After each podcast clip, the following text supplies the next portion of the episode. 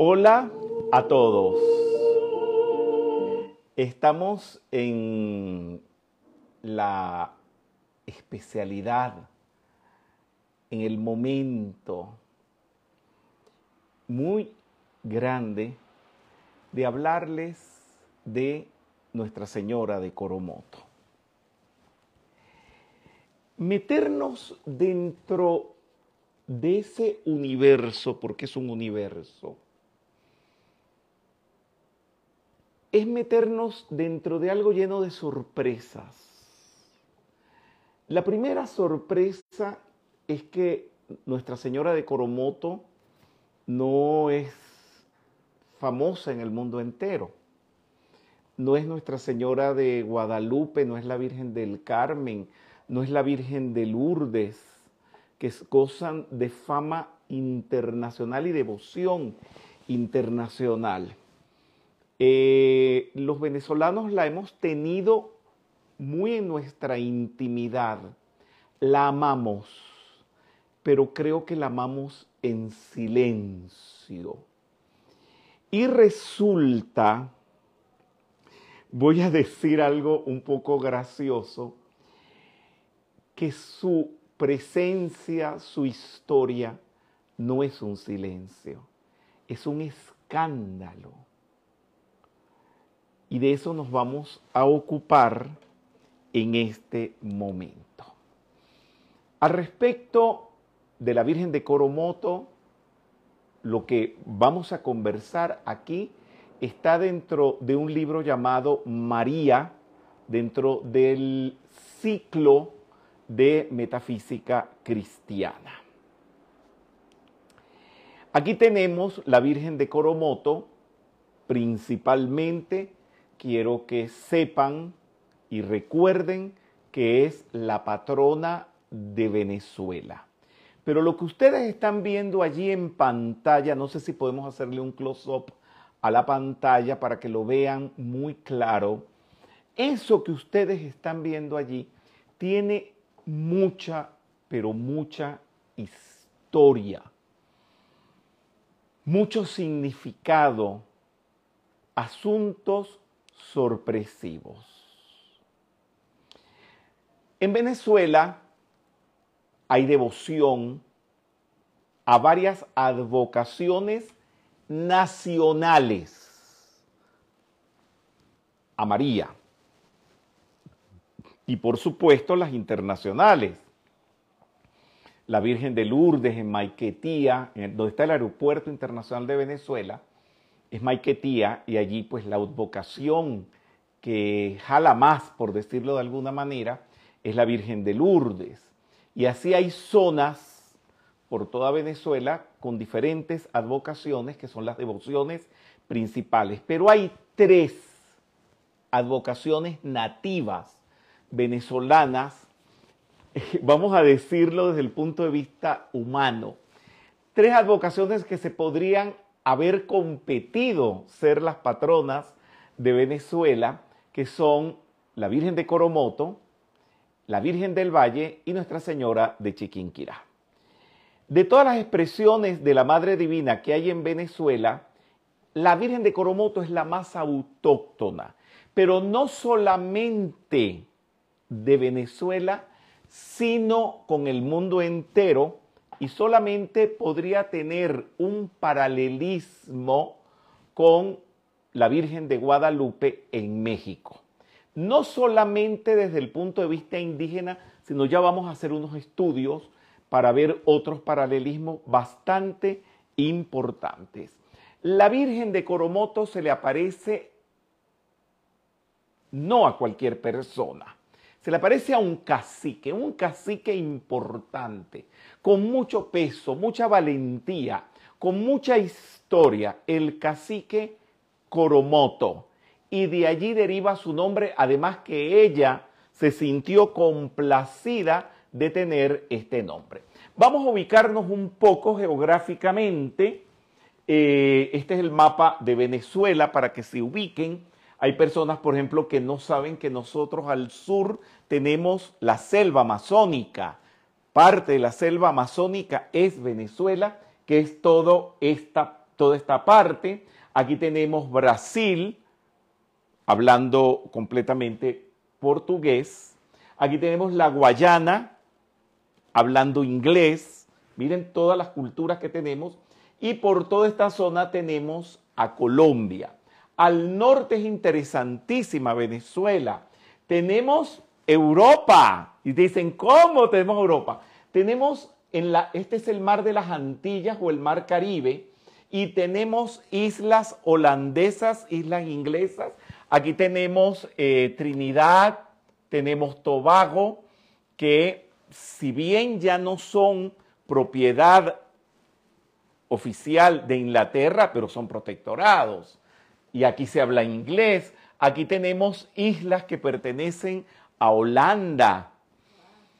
Es muy interesante. Además, somos uno de los puntos de Sudamérica más cercanos a Europa por aquellas curvaturas que tienen los mapas. Y aquí está Caracas. Fíjense que es al centro norte del país, no estamos en la costa, estamos a mil metros sobre el nivel del mar, eh, metidos dentro de la montaña del Ávila, pero muy cerca del mar. Y todo esto es costa. Miren todas las costas que tenemos con un mar delicioso. Incluso tenemos Playa Colorada con un mar rosado. Es impresionante y la arena es rosada. Toda esta zona es de llanos, toda esta zona es de costa, toda esta zona es andina. Aquí comienzan los Andes y se proyectan a través de Colombia hasta Argentina y Chile. Y tenemos montañas nevadas todos los años. Y en esta zona, que es donde están los llanos, el llano no tiene montañas, el llano tiene palmas, morichales. Y en esa zona, que hay varios estados, está el estado portuguesa. Y allí es donde acaecen los, los acontecimientos de la aparición de la Virgen de Coromoto. Aquí está Caracas, aquí está Portuguesa. Pueden ser unas cuatro o cinco horas de trayecto por auto. Eh, los aviones son escasos porque no es una zona, digamos, muy visitada, a excepción de los devotos de la Virgen de Coromoto. Pero generalmente, desde que uno está pequeño, decir ir a ver la Virgen de Coromoto es por tierra. Entonces ya los tengo bien ubicados en cuanto a la zona donde acontecen estos sucesos de la Virgen de Coromoto. Básicamente es en Guanare. Guanare es la capital espiritual de Venezuela, es la Benares. Benares es la ciudad sagrada de la India. Es la Benares venezolana. Solamente similar a Lourdes en Francia, a Fátima en Portugal, a Chiquinquirá en Colombia, a Zaragoza en España y ya les había dicho Benares. Muy bien. Vamos a ubicarnos en el contexto histórico. Para la época de la colonia, cuando llegan los europeos a Venezuela, eh, es interesante saber que como en Venezuela no habían pirámides, no había una cultura indígena tan fuerte como en otros lugares de América, eh, la transculturización, la mezcla de la cultura europea con la venezolana fue muy rápida, fue poco agresiva. El español gustó de las indias venezolanas, las indias venezolanas gustaron de los españoles y se mezclaron rápidamente. Y todo esto se los estoy dando un marco eh, bastante idílico, y es así, y se sabe mucho pues de historias hermosas de esa época. Nuestros indios vivían en estas chozas. Las tribus de indios que poblaban el lugar donde acontece la aparición de la Virgen de Coromoto son los cospes. Y allí vive el cacique. El cacique es el tlatoani, como se diría aquí en México. Es el capitán, el hombre valeroso. Para ser capitán, cacique, en las tribus venezolanas había que pasar muchas pruebas. Los sometían amarrados a picaduras de hormigas, de bachacos, a que aguantaran, si aguantaran podían ser caciques, tenían pruebas con el fuego, con el agua, no eran cualquier persona, eran individuos muy valientes. Ubiquen los sucesos de la aparición de la Virgen de Coromoto en una choza exactamente igual como la que están viendo. Las paredes son de barro, ni siquiera cocido, sino seco, y la, mm, el techo de paja. Bien.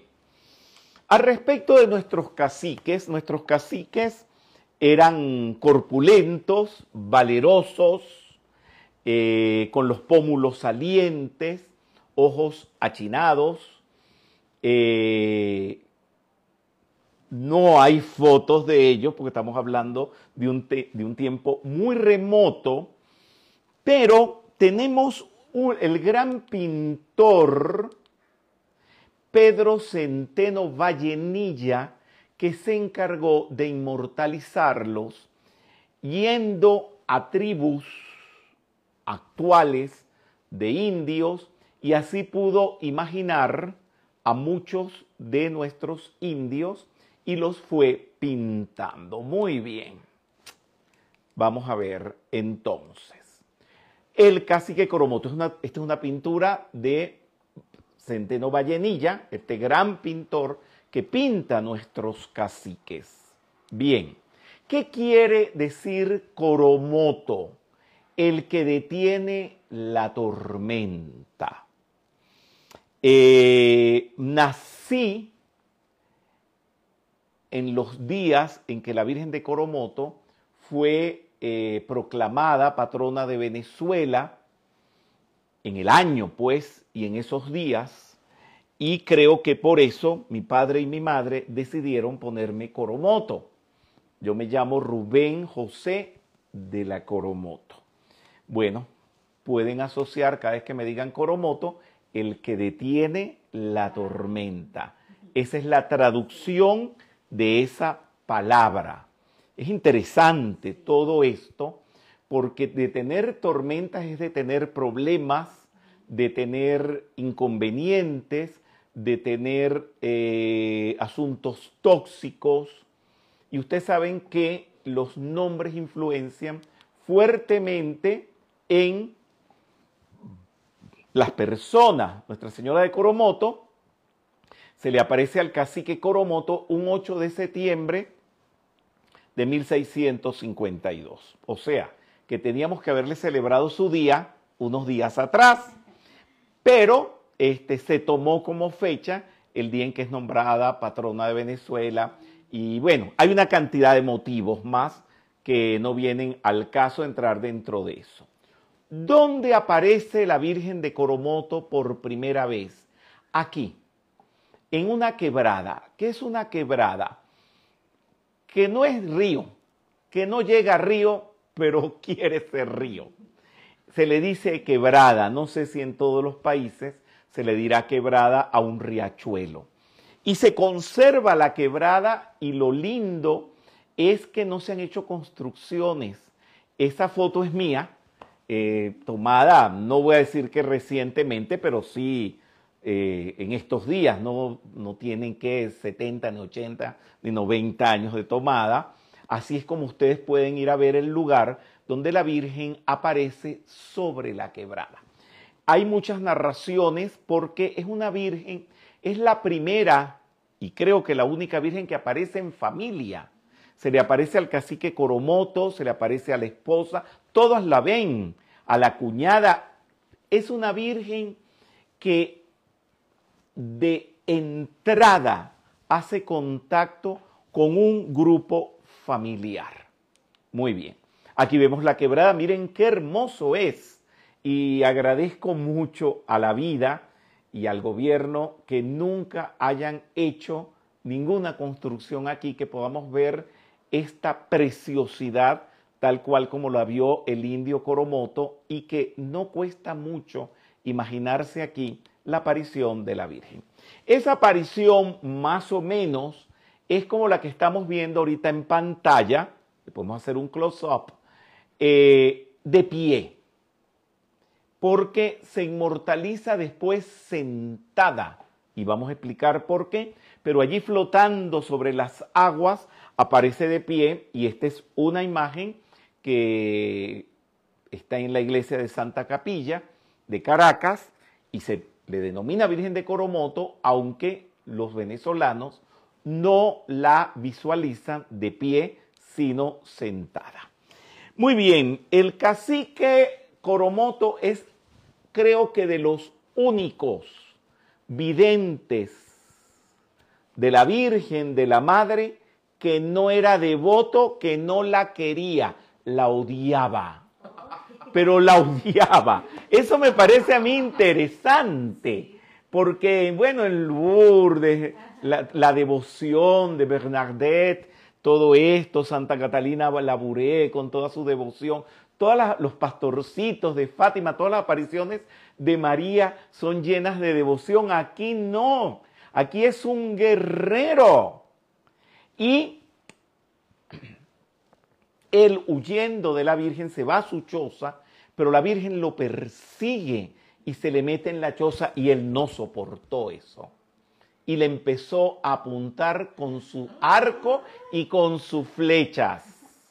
Y las flechas se doblaban y no, y no mataban a la Virgen, que la iban a matar. Y él viendo que no podía en su rabia, le fue a caer a puñetazos. Y ahí es donde viene, bien, él agarró y le fue a dar el puñetazo a la Virgen, la Virgen se desaparece y cuando abre la mano, se encuentra con la Virgen de Coromoto en la mano. Para que sepan la relación mano-tamaño, la Virgen de Coromoto es del tamaño del pulgar, de las huellas digitales del pulgar. Creo que calculé mal, este fue un montaje que hice, calculé mal el tamaño, tenía que haberlo puesto todavía más pequeño. La Virgen de Coromoto mide nada más que dos centímetros. Es muy chirriquitica. Pero pasa algo. Por allí dicen, apareció la Virgen y apareció la Virgen. Y bueno, ¿y dónde está? Solamente dos vírgenes aparecidas que se permanecen, que se ven, que se tocan, existen en el mundo. Que ellas se hayan impreso ellas, que sean aquerópitas, eso se llama aquerópita, la Virgen de Coromoto y la Virgen de Guadalupe, no hay otra. Ellas se hicieron a sí mismas. Bien, y aquí tenemos una ampliación. Esto tiene muchas características. Parece que estuviera pintada con tinta china, pero últimamente se han hecho unos estudios científicos sobre ella. La tinta no penetra la superficie sobre la cual está pintada. Está flotando por encima de la superficie. Eso no sucede en nada pintado en el mundo, solamente la Virgen de Guadalupe. Se ha deteriorado terriblemente. En un principio, cuando comenzó la restauración, se había perdido la cara, se había perdido todo. De esto voy a seguir hablando cuando hicieron un análisis con el microscopio, ustedes van a decir, ah, igual que la Virgen de Guadalupe. Encontraron en el ojo izquierdo todo lo que tiene un ojo, pero encontraron algo extra que no se lo encontraron a la Virgen de Guadalupe, que el ojo está vivo y está mirando. La científico encargada de eso, la doctora Fleury, que se las voy a nombrar varias veces, no sé si fue una exclamación, si fue un grito o qué, ella estaba con el microscopio y dijo, me está mirando. Vengan y vean esto.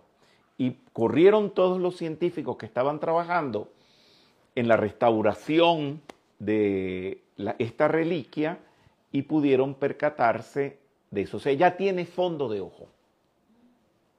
Además de verse allí al indio Coromoto en el momento en que la va a agarrar y aparece con la manito. No sé si voy a tener esa foto disponible.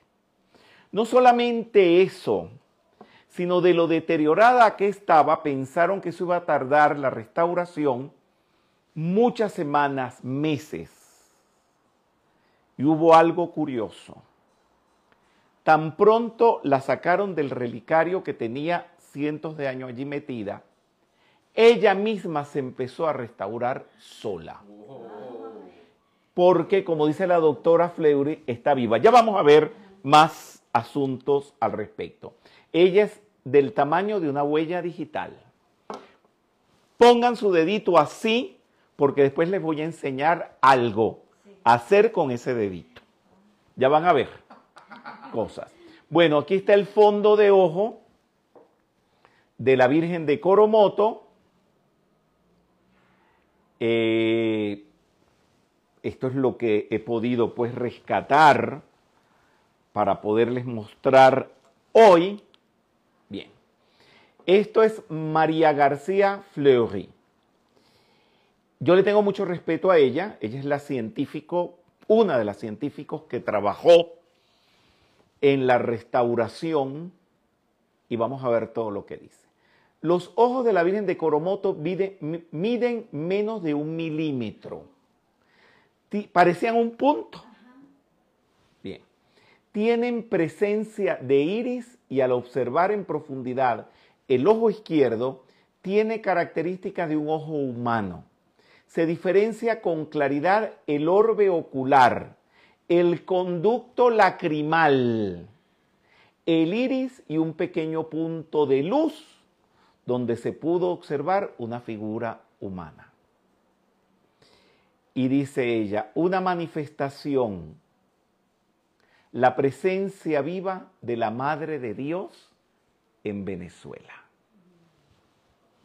Tengo más notas de ella. Debemos dejarnos tocar por ella, por la Virgen. Tenemos que darnos cuenta que ella está viva ahí en la reliquia y por tanto no debemos dejarla abandonada en Guanare, porque es el único lugar del mundo donde la Virgen está presente. No es una reliquia, no es una estampa, es la presencia de la Virgen en vivo. Eso lo dice ella y yo se lo creo, pero se lo creo, de verdad. Bien, podría ser del tamaño de las antiguas estampillas, y por eso le puse esta estampilla de la Coromoto. Esta estampilla tiene mi edad, porque 1952 fue el año de la Virgen de Coromoto en que yo nací, por eso les vuelvo a repetir, es que me llamo Coromoto y por eso le puse la estampilla que se hizo en el momento en que fue nombrada eh, patrona de Venezuela y es el fue el tricentenario de su aparición. Bien. ¿Qué pasó? A la Virgen le hacen esta custodia. Cuando esta custodia llega, eh, la custodia es de oro, plata dorada, con los escudos de todos los estados de Venezuela abajo, el arco de Carabobo, que es un arco gigantesco que está en el lugar donde se desarrolló la última batalla que dio la independencia a Venezuela con Simón Bolívar. ¿Y se acuerdan la chocita que les enseñé? Sí. Bueno, miren, pusieron una chocita y la Virgen adentro con una cantidad de lupas para que se pueda ver, porque si no la gente no la puede ver. Bueno, lo que sucedió fue que cuando esta custodia llegó a Caracas sin la Virgen, para colocar allí la Virgen, mi madre estaba en la parroquia del Prado de María, que fue a donde llegó, y la recibió en sus manos. Y me estaba esperando a mí, estaba embarazada, me faltaban pocos días para nacer. Entonces me dice mi mamá que cuando me registraron, me pusieron Rubén por mi papá, José por mi abuelo, y entre los dos dijeron, y de Coromoto, de Coromoto, porque todo el embarazo de mi madre y el día de mi nacimiento estuvo rodeado de la presencia de la Virgen de Coromoto. Bien. Miren lo que dice allí, esto está en Guanare, en este precioso relicario, regalo del pueblo venezolano a su patrona nacional, que contiene la histórica imagencita recibida en su mano por el cacique vidente el 8 de septiembre de 1652, nuestra Señora de Coromoto recibió su coronación canónica el 11 de septiembre de 1952, cuando Dasco, pues. Eh, y la pequeña corona de oro que exhibe fue utilizada en dicha solemnidad por el legado pontificio eminentísimo cardenal Manuel Arteaga. Bien, seguimos. Aquí está la chocita con la reliquia de la Virgen adentro y una gran lente y también pues rodeada de diamantes y de joyas preciosas.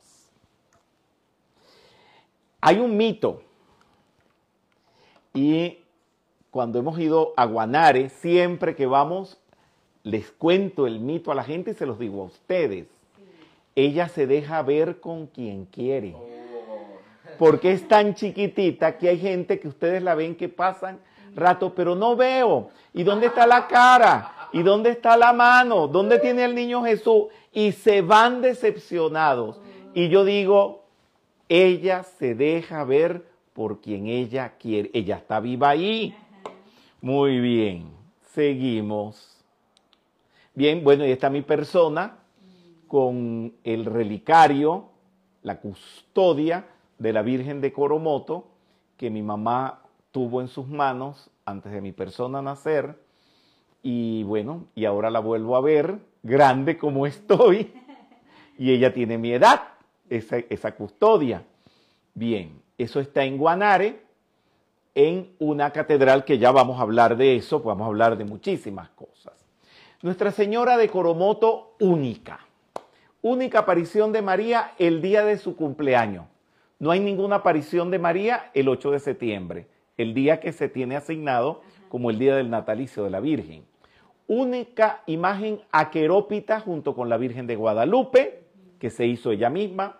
Única imagen de María viva que se transforma. Ella va cambiando según va pasando los días y hay transformaciones que están prohibidas decirse. Y que por supuesto yo no las sé, pero hay una cantidad de misterios allí única aparición de María a un infiel. Única aparición mariana con mariposas, con la fecha de su aparición en sus alas. Ya se los voy a enseñar. Por Guanare, las mariposas llevan estampadas en sus, en sus alas la fecha de la aparición de la Virgen. Espérate, son muchas cosas. Es demasiado. Muy bien. Y por supuesto les tenía que poner la Virgen de Guadalupe, que es la única, dicho en terminología humana, que le hace la competencia, por decirlo de alguna manera. Aquí tienen las coromotos, miren, 8 del 9. La fecha, pero lo están viendo. No es fantasía. 8 del 9, la fecha de la aparición. Muy bien, vamos a ir ahora un poquito para atrás. Dios en el principio, esto lo dice el Génesis, Dios en el principio creó los cielos y la tierra. La tierra era un caos total. Las tinieblas cubrían el abismo y el Espíritu de Dios iba y venía sobre la superficie de las aguas. Esto es el origen del universo. ¿Qué es todo eso? Esa manifestación es la gestación. ¿Y quién gesta? La madre. La madre. ¿Y la gesta a través de qué? Del huevo. Si bien los seres humanos somos vivíparos y no ovíparos, pero un vientre embarazado es un huevo. Es el huevo del universo. Por eso las culturas más ancestrales asocian la naturaleza, la creación a la madre. Pero no es cualquier madre que puede pasar por la calle ahorita. Estamos hablando de una hipermadre, de una gran madre, a lo cual se le denomina Madre Divina Cósmica. Aquí tienen una imaginación sobre la madre en el huevo imaginario del mundo.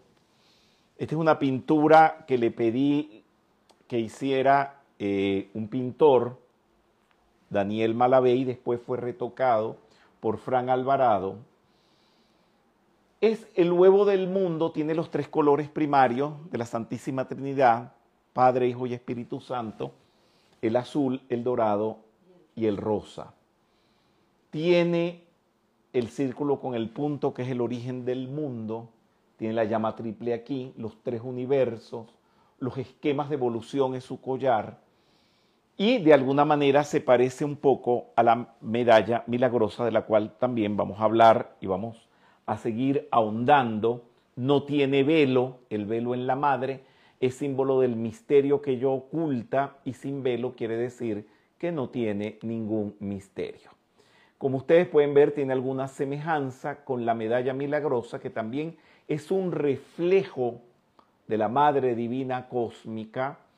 La M que ustedes ven en el reverso de la medalla milagrosa, se le aparece a Santa Catalina Labouré en la Rue du Bac, en París, es la M de las aguas, de las aguas que habla el Génesis las aguas del abismo y la cruz es las dos polaridades, lo positivo, lo negativo, lo que antecede y lo que precede. Todo esto envolviendo un gran simbolismo. Y aquí está el cuerpo incorrupto de Santa Catalina la al cual le profeso una gran devoción a ella y a la medalla milagrosa. Estas son mis fotos cada vez que voy a París. Uno de los primeros asuntos que hago es ir a la Rue du Bac. Bien, como ustedes ven, ese huevo es el círculo también de la Virgen de Coromoto. Ella está reflejando en su simbolismo la creación del universo. Y me voy a meter en algo vamos a decirlo en términos mundanos, estoy muy mundano hoy, peludo. ¿Por qué? Porque me pueden agarrar los grandes teólogos del catolicismo y discutirme lo que voy a decir. Pero lo voy a decir con mucho cuidado, lo voy a tratar con mucha delicadeza. Y es que en el concilio de Éfeso, he hecho algunos videos allí donde eso sucedió, se discutió un término el cual se le puso a María, que es Teótocos, término muy peligroso,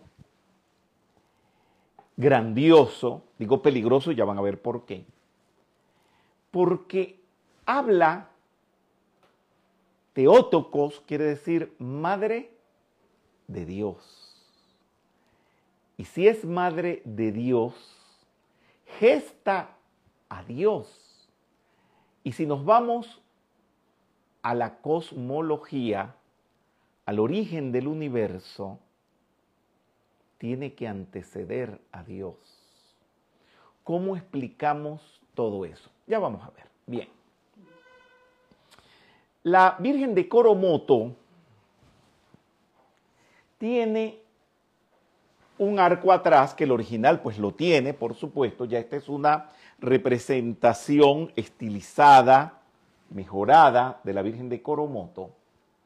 Y el universo tiene siete planos. Y el mayor plano de donde surgen todas las cosas es el ádico, dicho en sánscrito, que es el primordial. Y es este plano donde está el arco y es el respaldar de su silla. Los demás planos, físico, etérico, astral, mental, búdico y átmico, son las casitas que usted ve a los lados. Ella está sentada en el medio del cosmos como toda una teótocos.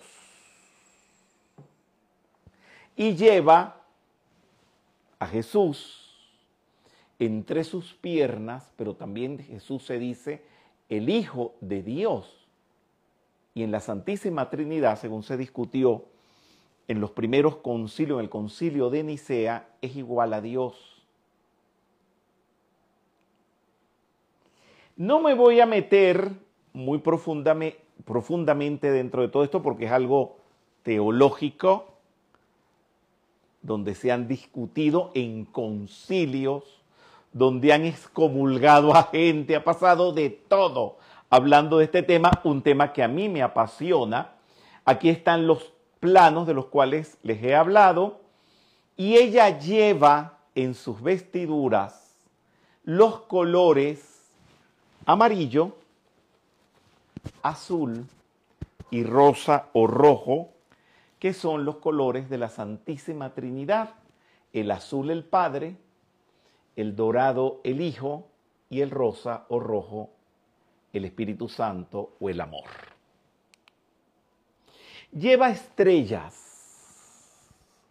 siete estrellas, el siete es el número perfecto, siete días de la semana, siete notas musicales, siete planetas sagrados, el ser humano evoluciona de siete en siete, de cinco puntas, las estrellas, que son la estrella del iniciado, del ser humano perfecto.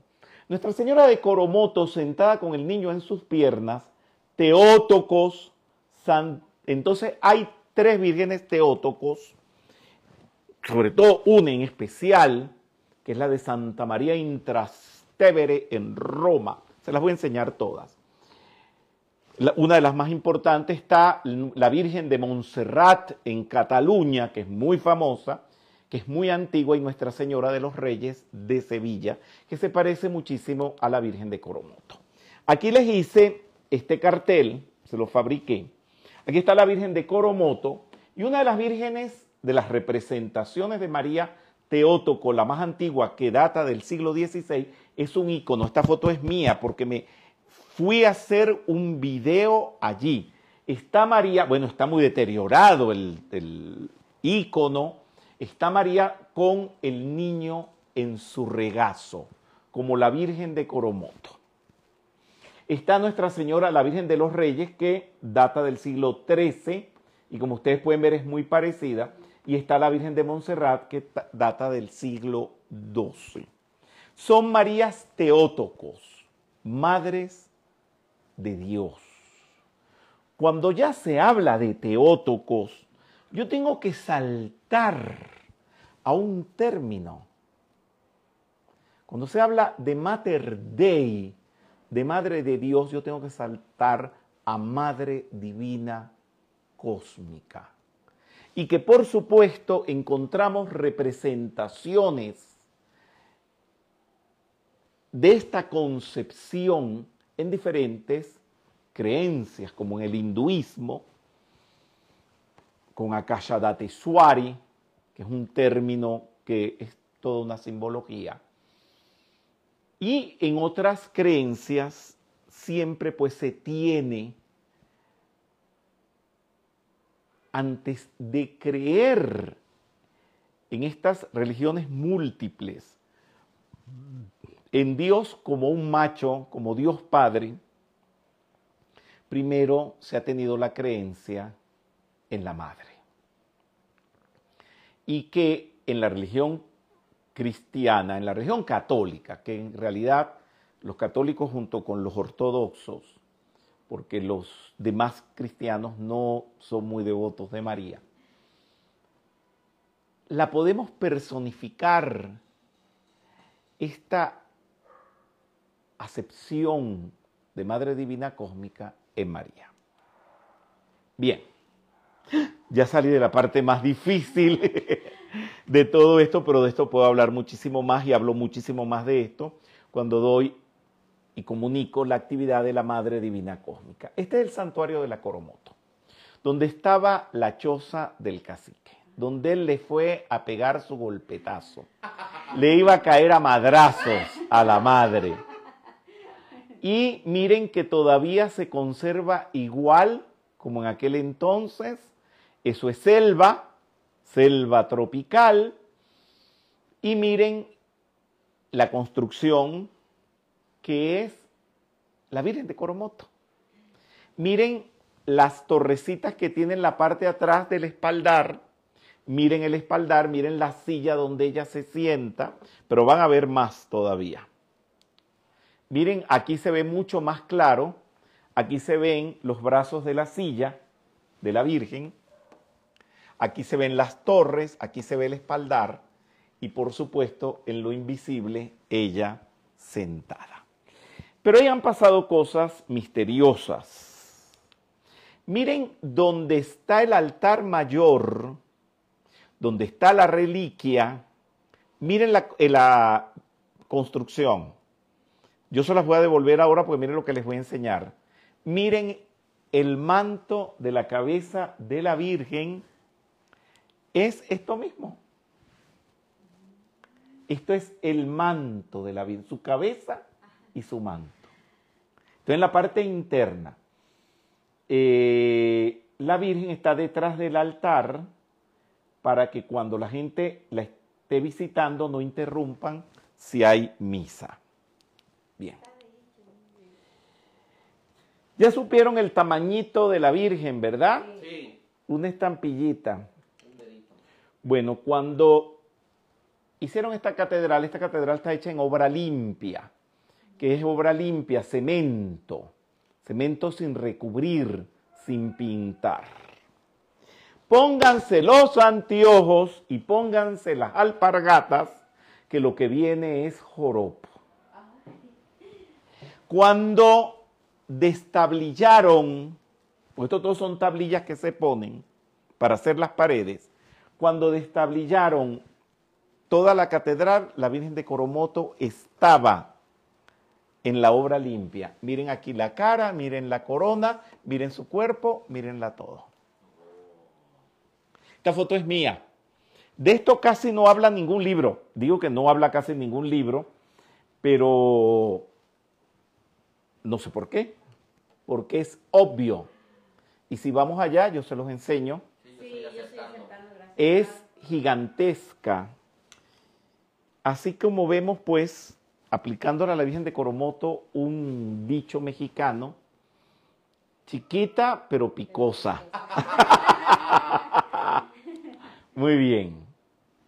Su mantra es la Virgen de Coromoto puede. cuando estén en alguna dificultad, porque miren todo lo que ella ha podido hacer. Y hay una oración que ella me permitió escribirle que dice, mi Virgencita de Coromoto, corazón del alma mía, cuídame noche y día. Decreto que todo lo que transgrede la Virgen de Coromoto puede. Bien. Y aquí tenemos algo que enseña la doctora María Gracia Fleury. ¿Se acuerdan lo que significa Coromoto? Sí. Quien detiene la tormenta o el que detiene o la que detiene la tormenta. La señora, la doctora María García Fleury, ella dice como la Virgen de Coromoto tiene el tamaño de una huella digital, que agarren su dedo, lo lleven al corazón e invoquen a la Virgen de Coromoto y digan, Virgen de Coromoto, detén la tormenta. Y como ella bien dice, ella dice algo que lo hablamos muchísimo, que Jesús dice, pedid y se os dará, buscad y hallaréis. Si queremos que la Virgen de Coromoto detenga una tormenta, detenga algo negativo, si no se le pide, no lo va a hacer. Por lo tanto, hay que decretarlo, pedirlo, invocarlo para que eso suceda. Sí, ya apareció la palabra fin, pero voy a finalizar en realidad poniendo la imagen original de la Virgen de Coromoto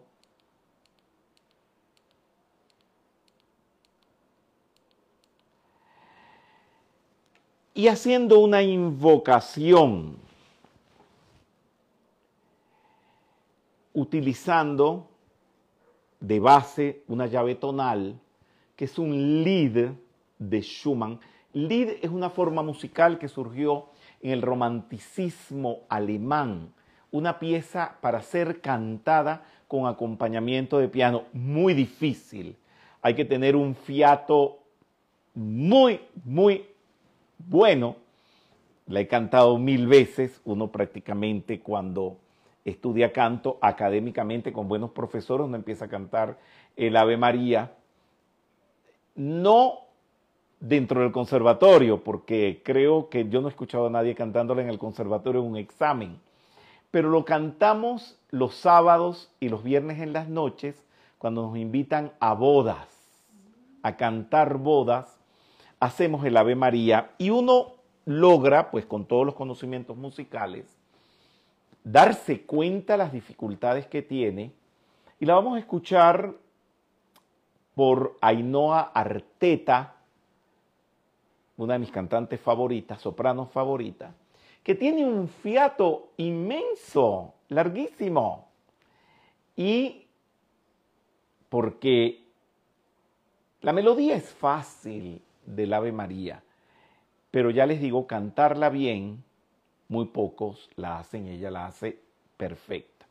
No solamente perfecta, sino la hace más lenta que todos los demás intérpretes, digamos, de los intérpretes famosos, conocidos, porque puede, porque es una gran cantante, y la escogí para que hagamos esta meditación con la Virgen de Coromoto.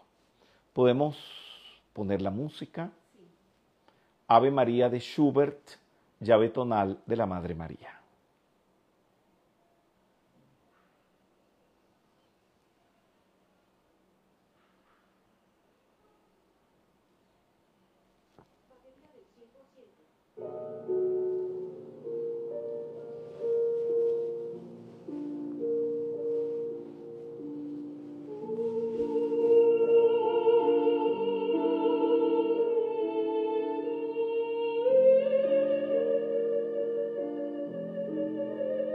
Por favor, cierren sus ojos.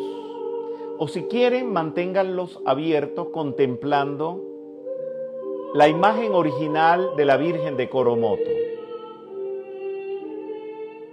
Y vamos a tomar el dedo pulgar, lo vamos a llevar al corazón. Y vamos a hacer el decreto, el mantra, todos en voz alta. Virgen de Coromoto, detén la tormenta. La Virgen de Coromoto puede.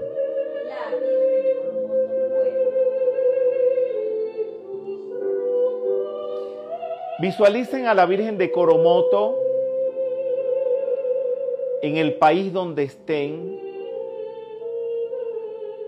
en el lugar del mundo donde estén, arropando su nación y arropando a Venezuela con su manto rojo o rosa del amor divino, para que solo el amor divino se manifieste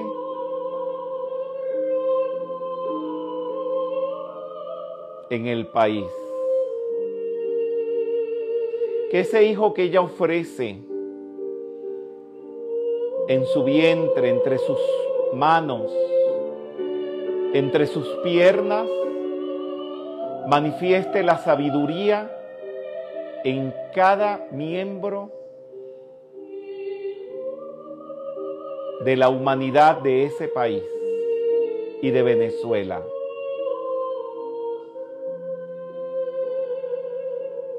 Y que ese azul de su vestimenta, que es la voluntad de Dios, se cumpla porque la voluntad de Dios siempre es el bien.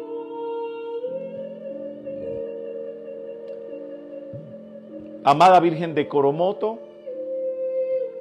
así como sostienes ese niño en tus manos, ponemos en tus manos a Venezuela, ponemos en tus manos al mundo entero. Virgen de Coromoto, detén la tormenta. La Virgen de Coromoto puede. Gracias.